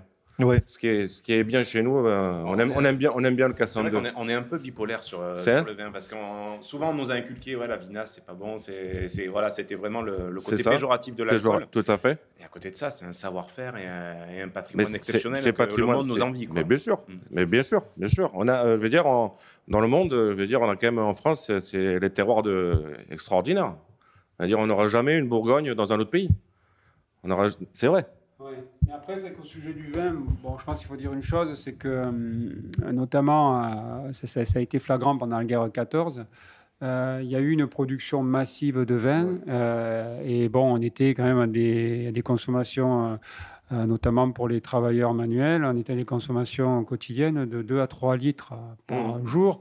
Donc c'est vrai que le, le vin a une place, euh, enfin, pour moi, le vin est dans la politique française. Et c'est vrai que, bon, on, voit ce qui s'est passé en 14, enfin, juste avant 1907. Euh, ça fait partie de l'histoire euh, de France. Et mm, bon, c'est vrai que cette consommation massive de vin, bon, qui a duré jusque dans les années 60, euh, c'est pas à l'époque où, euh, euh, au, niveau européen, on commence à restructurer, bon, parce qu'on s'aperçoit que c'est une consommation qui a pu déboucher. Je pense qu'en fait, ça, ça, a laissé des. Ça a tellement marqué l'inconscient collectif français qu'aujourd'hui, Bon, on n'est pas producteur de whisky, on n'est pas producteur de bière, on n'est pas producteur de vodka. Euh, on parle d'alcool, on parle de vin. Et euh... quoi, qu'il y en a de, ça y est, on commence à la bière. Oui, mais ça fait pas partir de notre, ça fait partie de notre histoire. c'est que bon, d'un côté, si on parle du vin, c'est. C'est pas dans nos gènes, c'est le vin. Voilà, c'est bon, c'est un peu. Alors qu'aujourd'hui, bon, au niveau de la, consommation, on, est parti, enfin, on est, plutôt passé à une consommation qualitative. voilà. Donc, euh, bon, il faudrait peut-être réactualiser les choses. Et, mais en revanche, euh, on est un peu prisonnier de, de, la loi et on ne peut pas parler euh, librement de, ce qu'on voudrait. Quoi. Après, dans le vin, bon, le problème, c'est qu'il y a de l'alcool. Oui. Euh, mais il n'y a pas seulement de l'alcool. C'est pour ça qu'il faut se poser la question aussi de revenir à d'autres types de vins qui soient peut-être moins chimiques et qui soient peut-être plus, je n'ose pas dire naturels, mais qui est plus d'essence et de sens d'ailleurs. c'est joli ça. On a fait des épisodes spéciaux sur les différentes cultures du vin et justement on a rencontré un vigneron euh, à Bédarieux euh, qui fait des vins naturels au domaine de Pélissol. Et euh, donc nos, nos, auditeurs sont sensibilisés mm. déjà un peu à ces sujets-là. Vous avez un grand vigneron à Tavel, hein. vous avez Eric Fischerling là, qui, qui, qui, qui, pour moi est quelqu'un d'important. Et c'est vrai que quand on échange euh, quand on échange avec euh, ces personnes-là, bon, on est, on, est dans, on est dans un autre monde. Là. Euh, dernière question, la question un petit peu traditionnelle. On a une petite, une petite tradition. On demande à chaque fois aux gens qu'on interviewe de choisir un vin un vin plaisir, pas d'accord, mais vin particulier, un truc qu'on boit le dimanche à l'ombre de la tonnelle, qui se suffit à lui-même, de n'importe où en France, et ah. pas, pas, de sa production, pas de sa production, personnelle. Pas de sa région. Euh, mais moi, j'en ai plusieurs. Hein. Alors, on a le droit d'en dire plus. Choisir, alors. Euh, bon, ben, je vais pas. Je... Je ne vais, pas parler du. En France ou à l'étranger hein. Ouais, je veux pas parler. Non, mais moi, alors, euh, moi, alors, je, vais je vais parler peut-être d'une région. Oui, ok. moi, j'aime beaucoup, j'aime beaucoup la minéralité donc des Riesling. Mais je vais peut-être pas donner un nom d'un domaine ou, ou, peut-être je peux le dire. Ouais, mais si, ben, puisque moi j'aime beaucoup, c'est Marcel Deiss. Ok. ouais. Moi, j'aime beaucoup parce que bah, il est un peu dans, dans cette mentalité du, du, terroir, du croquant, du jus, et pas du tout des, des, des Alsaces. Euh, euh, bah, souvent, le, les Riesling euh, alsaciens, on a toujours ce côté un petit peu pétrolé. Et ben lui, il a une, il a une, il a une façon de travailler, c'est qu'il fait des coplantages. Donc, il n'est pas en appellation, il est en vin de France. Mhm. Et il, il coplante plein de cépages différents parce que pour lui, c'est d'abord la notion de terroir avant la notion de, de cépage. Voilà. Et si un jour vous avez l'occasion de goûter, ça c'est top. À l'apéritif. Ah. C'est... justement, la coplantation, on avait été voir un vigneron euh, qui était en biodynamie, Monsieur Coulon à Boronard, qui pratiquait ça, qui, qui, qui, qui, Mais avant, c'était comme ça à Châteauneuf. Il disait justement que c'était marrant parce qu'il arrivait à des dates de vendange quasiment identiques pour les différents cépages, parce que les, les, les, vignes, les plants devaient s'entraider euh, euh, comme ça. Avant, avant c'était, enfin, il y avait beaucoup, beaucoup de, parcelles comme ça à Châteauneuf. C'était même tout, tout, tout hein, presque avant tout. Avant le phylloxéra, tout était. Ouais, tout était coplanté. Il y avait toutes les. Puis en plus, il faisait des, des euh, du provinage. Hein, et... Et, tout ça, ça s'est perdu peut-être au, ah, maintenant, ouais, la, bah, rentabilité. oui, il y a la rentabilité, puis je trouve qu'il y a une vision très cartésienne du vin, très analytique. On sépare tout. Même, je vois, dans la vinification, on y rafle, on sépare la rafle, on sépare, on sépare tout. Mm. Même les bourbes aujourd'hui, on, filtre les bourbes à part. Euh, tout est. Et c'est vrai que cette approche est très cartésienne, très analytique. Pour moi, elle est un peu, un peu has-been, quoi. Je trouve qu'il faut revenir à une, une, vision plus globale, plus entière des choses. Prendre un peu de recul, quoi. Pas, pas, pas aller dans la euh, micro-analyse, mais plutôt euh, macro, macro, Bon, on parle de crise de la modernité. Je pense que c'est pas par hasard. Ouais. Euh, Il y a une pensée qui est trop dominante aujourd'hui, qui, qui, qui s'impose. euh, Ouais. euh, même, elle, elle en arrive à s'imposer par, le- par, fait par, comme ça parce qu'il faut faire comme ça. par la réglementation aussi, malheureusement. C'est une ça. espèce de parkerisation 2.0. C'est euh, ça. C'est ça. Non, mais on fait comme ça parce qu'on fait, on a toujours fait comme ça. On cherche Ouais, pas, on cherche pas à, À à faire- évoluer. à vivre avec le, le, ben, le- le produit, enfin ce qu'on a, et d'essayer de, de sortir le meilleur. On fait, c'est comme ça, c'est comme ça. Ben pourquoi? Ben, C'est comme ça. Rentrer dans les Ben, parce qu'on a toujours fait comme ça. Ah bon, ok. On cherche pas à aller voir un peu plus loin des fois. de Ouais, ju- justement, euh, tout à l'heure, avant qu'on ouvre les bricots, on, évoquait euh, le Beaujolais. Mhm. Euh, Il y a un mouvement là-bas avec plusieurs vignerons qui justement essayent de faire changer les choses et qui disent que le gamay, euh, parce qu'à chaque fois on entend que le Beaujolais Eh nouveau oui, c'est dégueulasse. Et- Mais le, Beaujolais, le Beaujolais, mais- c'est pareil. Le, gamay c'est- super sympa Le, et le- euh, le Beaujolais, qu'est-ce qui, a fait que ça a eu une, une mauvaise réputation alors qu'un un, un vrai Beaujolais, un cru du Beaujolais, Oui. un bon Beaujolais, un Gamay, ça, euh, on va dire euh, gustativement, ça peut, ça peut ressembler à, à des super bons Pinot Noirs. oui, C'est oui. énorme. Mais c'est que eux, c'est, eux, c'est pareil, c'est le Beaujolais nouveau. Dès qu'on a entendu parler du Beaujolais nouveau, c'était voilà, ça, c'est, ça, ça leur a fait euh, entre guillemets un peu mauvaise pub. Alors, que les crus du, du Beaujolais, c'est fabuleux. Et justement, il y a toute une génération là qui Ouais, sort ouais. et qui essaye de Bah, remettre l'église au milieu du village. commencé avec, euh, Gaël en parlait tout à l'heure, de Marcel Lapierre, un, Mor- un Oui. Morgon. Ouais. qui, était, qui a été un- un- vraiment un, un- un prescripteur et quelqu'un qui a, qui a fait, qui a fait changer aussi les mentalités là-bas. Ouais. Donc bon, moi, en tout cas, c'était le, le alors pour mon vin Glou Donc euh, voilà. voilà. Et donc euh, Gaël, un vin, un vin plaisir. Moi, aujourd'hui, j'ai, enfin, à l'heure actuelle, j'ai pas de vin précis, mais c'est vrai que je, je bois beaucoup de vin nature. Ouais. Et euh, bon, en ce moment, je plus pas mal de, de Langlore, là. Euh, bon, parce que c'est vrai que je, en fait, je, je me refais un peu le, le palais. Et euh, c'est vrai que, bon, ça. ouais, aujourd'hui, je suis. je suis plus, plus, plus sur ces D'accord. ouais. C'est- C'est c'est- c'est- c'est compliqué des fois. Moi, j'en ai, donc du coup, j'en ai dégusté quelques-uns. Il y en a qu'on dit des fois déviants. Mhm. Euh, je, Oui, je- mais- je, je suis encore partagé en Alors, fait. J'ai le- pas le- assez éduqué mon C'est palais. vrai que bon, encore, le- mais- le- le- la notion de vin nature, euh, c'est- c'est c'est un peu une facilité. Il y, a- il y en a qui en profitent. Après, bon, le vin nature, qu'est-ce que c'est le vin nature? Euh, Bon, Eric Fischer nous dirait que bon, police c'est culture. Euh, mais non, il y a des gens très sérieux hein, qui, qui, bon, dans la lignée de la pierre, hein, de bon, je suis le Chauvet, hein, quand même, il ne faut pas oublier le, euh, qui est euh, une Beaujolais aussi. Il y a quand même toute une école aujourd'hui qui, prend de l'importance et qui propose des choses euh, euh, vraiment Pas- pas euh, déviant. très riches, Ouais, voilà. très riches voilà, aujourd'hui. parce qu'il y a les vins- il y a les vins nature où on laisse faire, donc on touche à rien.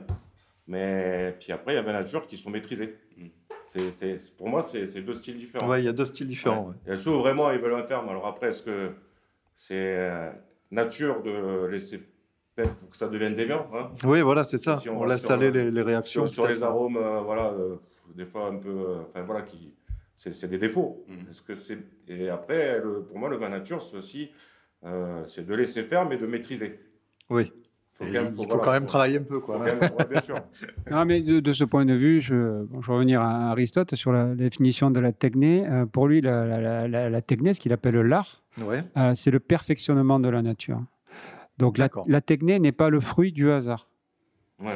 Donc c'est pour ça qu'elle elle- elle- elle- présuppose de la part du vigneron une connaissance, une très grande connaissance de son, de son vignoble, et une très grande qualité d'agronome, une très grande rigueur de travail.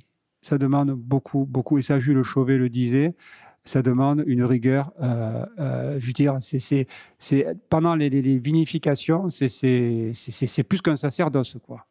Parce qu'il y y, a, y une, il y a une technique qui est très, très, très précise. Ce n'est pas le fruit du hasard.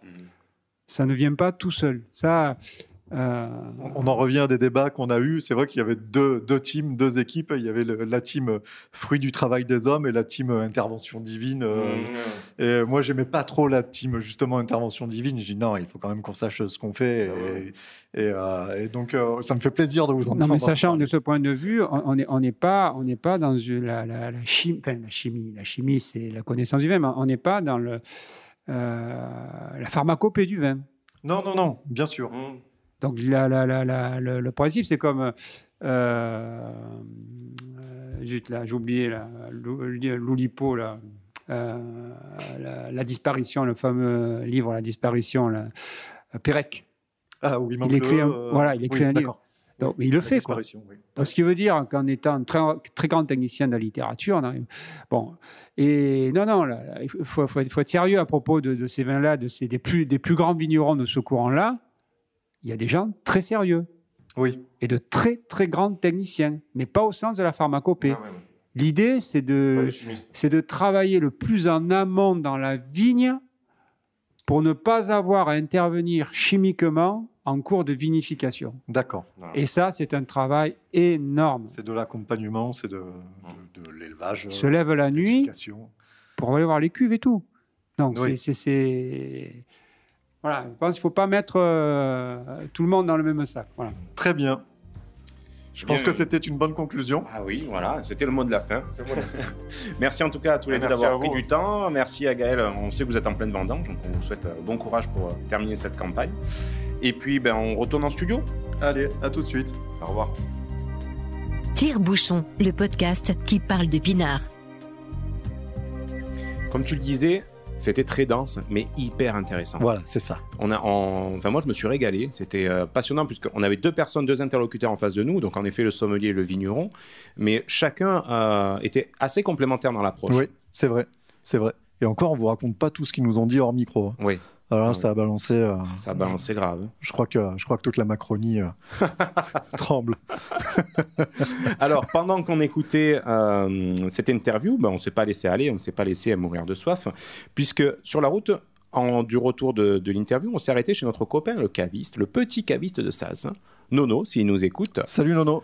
Et euh, on lui a pris une bouteille de Tavel, puisque c'est vrai qu'on est parti de l'interview, on s'est dit, bon, on n'a pas de bouteille de vin, mais bon, on va quand même se boire un petit Tavel tant qu'à faire. On a quand même euh, dégusté euh, les crus de, de, de- effet. de Gaël en live. En live.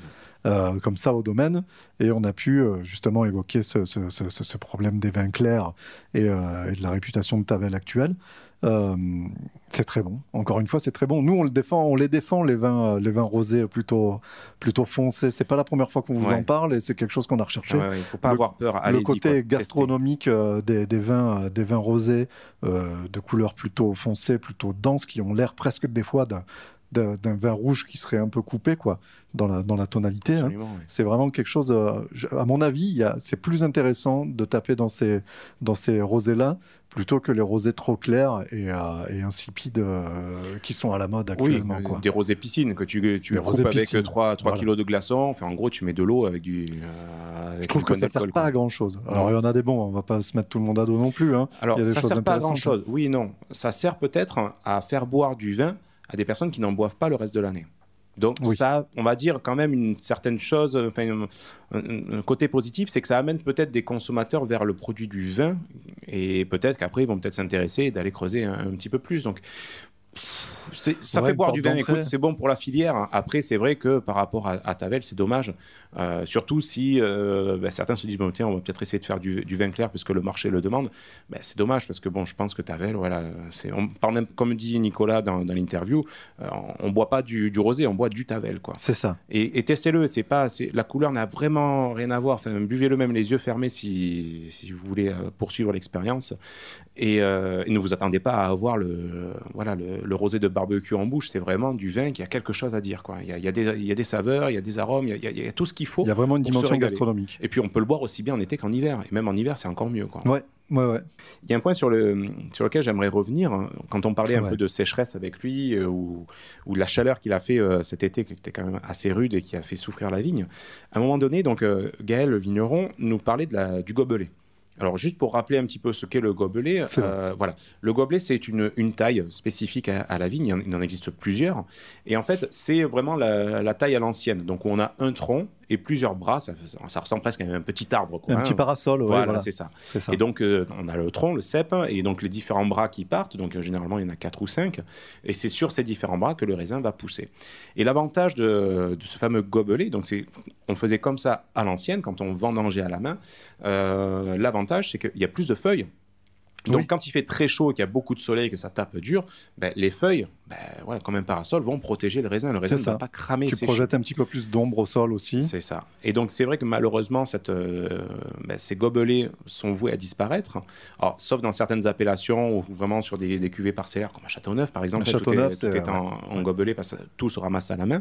Mais malheureusement, les, les gobelets dans les, les autres parties, les autres parties du Côte du Rhône, par exemple, ben, sont voués à disparaître et sont arrachés d'année en année, puisqu'ils produisent plus assez, c'est vieux.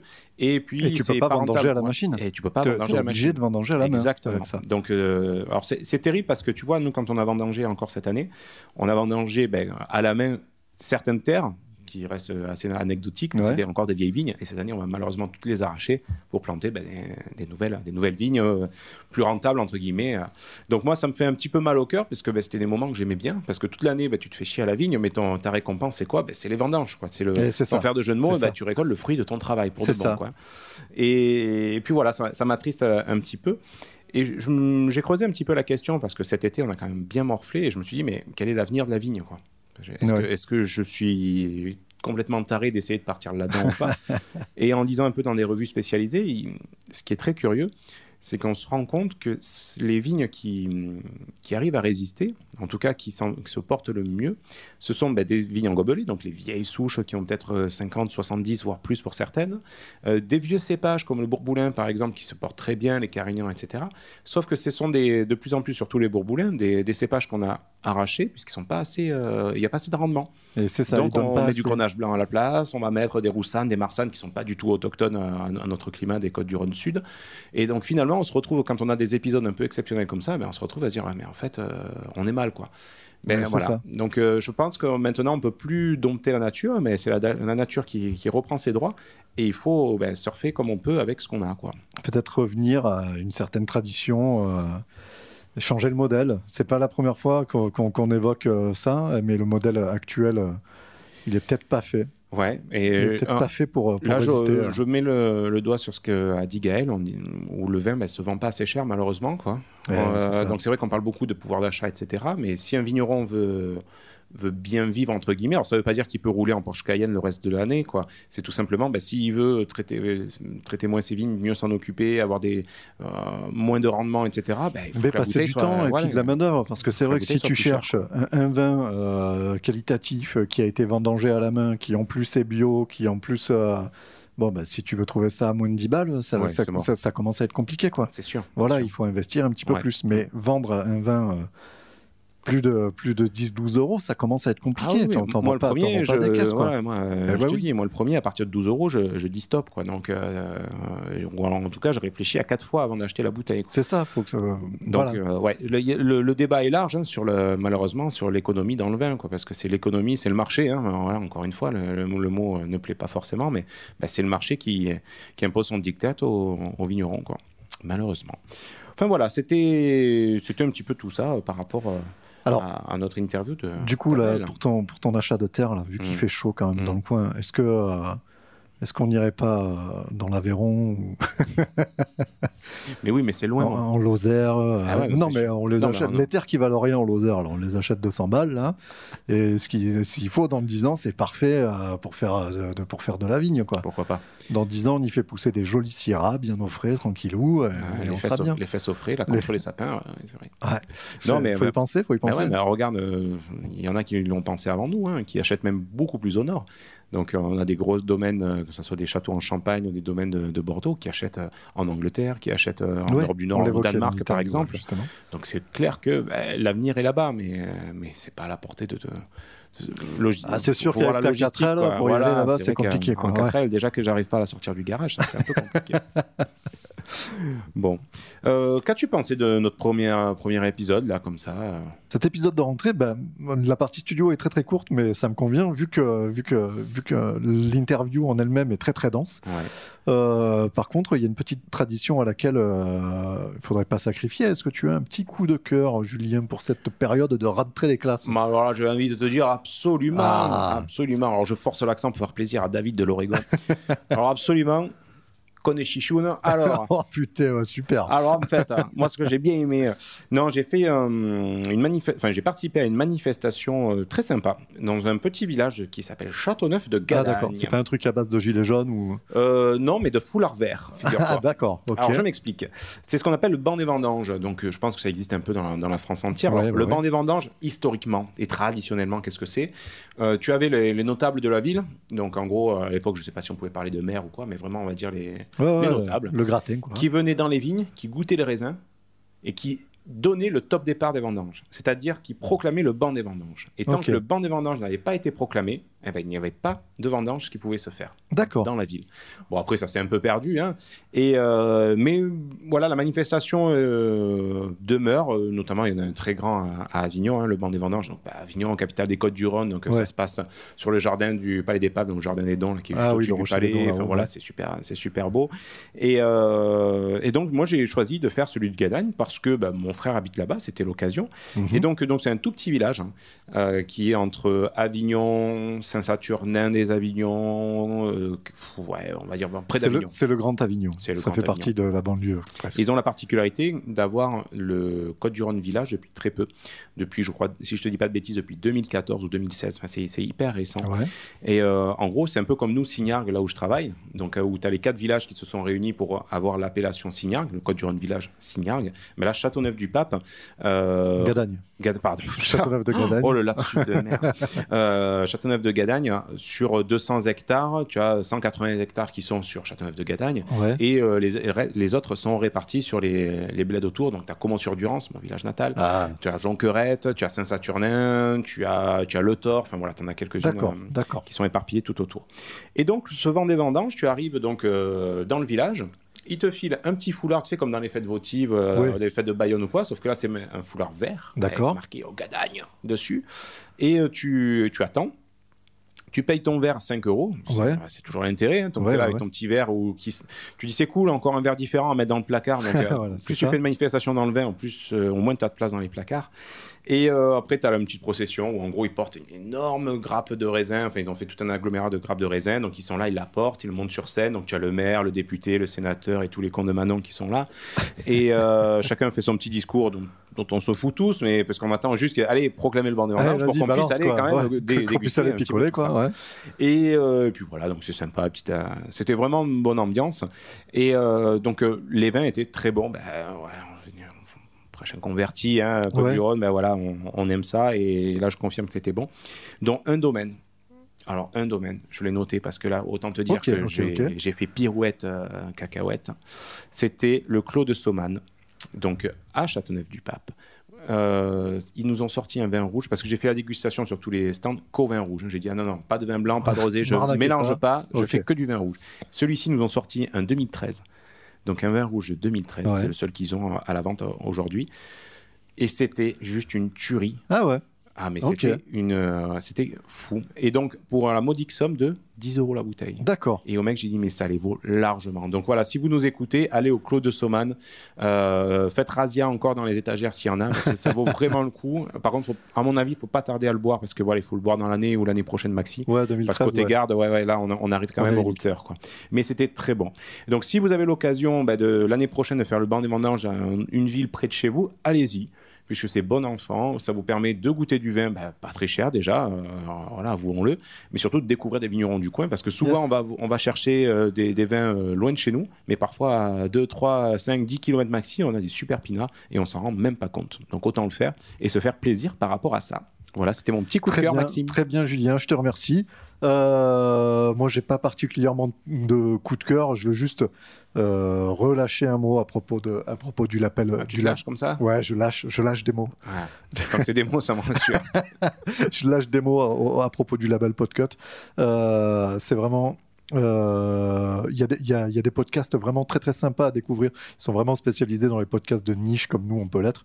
Euh, on pourra citer notamment Sky is the Limit qui est à propos des whisky. Ils ont, un- ils ont un Ah. rayon d'alcool très riche, ces podcasts. Voilà les collègues de, de Binous USA. Ouais. Euh, donc nous qui parlons de vin. Euh, Il y a aussi un truc que j'ai écouté, c'était très étonnant. Alors ça parle de jeux vidéo, mais euh, en fait ça s'appelle Listen to the Game Ouais. et c'est quelqu'un qui s'enregistre en train de jouer en fait, tu as l'expérience de jeu, mais que niveau sonore.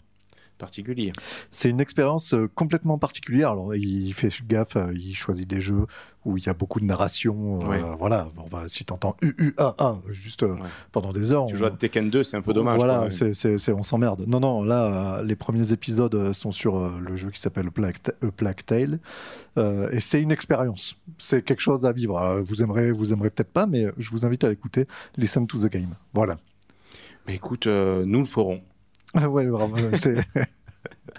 Non, Toi- non, très bien. Très Toi, bien. je suis pas convaincu. T'as même pas d'application podcast dans ton Ah téléphone. si, regarde, si, depuis c'est- si peu. t'as installé podcast. Sauf que je capte rien et voilà, c'est déjà dommage. Ah putain, c'est une arnaque ça. Non, non, mais c'est bien les podcasts. Continuez à écouter des podcasts. Parlez-en autour de vous, que ce soit le nôtre ou pas, on s'en fout. Mais vraiment, euh, voilà, contribuez à, faire la promo du, ben, du podcast français euh, indépendant. Donc voilà, faites-vous plaisir. quoi. Voilà, c'est ça. Et faites-nous plaisir tant qu'à faire. Et venez nous lâcher des commentaires 5 étoiles sur Apple Podcast. Comme ça, on les lira Pour en de vrai. live. Voilà. Alors, peut-être dans 6 mois, peut-être dans un an. Mais c'est promis, on Mais le fait. on les lira. Ah Voilà, il n'y a oui, pas oui. de problème. Il n'y a pas de problème. Voilà. Et il ne me reste qu'à te souhaiter une bonne fin de week-end, Julien. Ah, j'ai cru que tu allais me souhaiter un joyeux Noël. Je dis, on est. Ah, c'est un peu tôt, en c'est un peu avance, tôt. Non, non, non, non, à te souhaiter une bonne fin de week-end. Euh, moi, je vais rentrer chez moi avant que le déluge ne tombe et la que, mer et les poissons. et que la ville de Sommières ne devienne une île inatteignable. Euh, et euh, au revoir, au mois prochain. Au revoir. L'abus d'alcool est dangereux pour la santé, à consommer avec modération.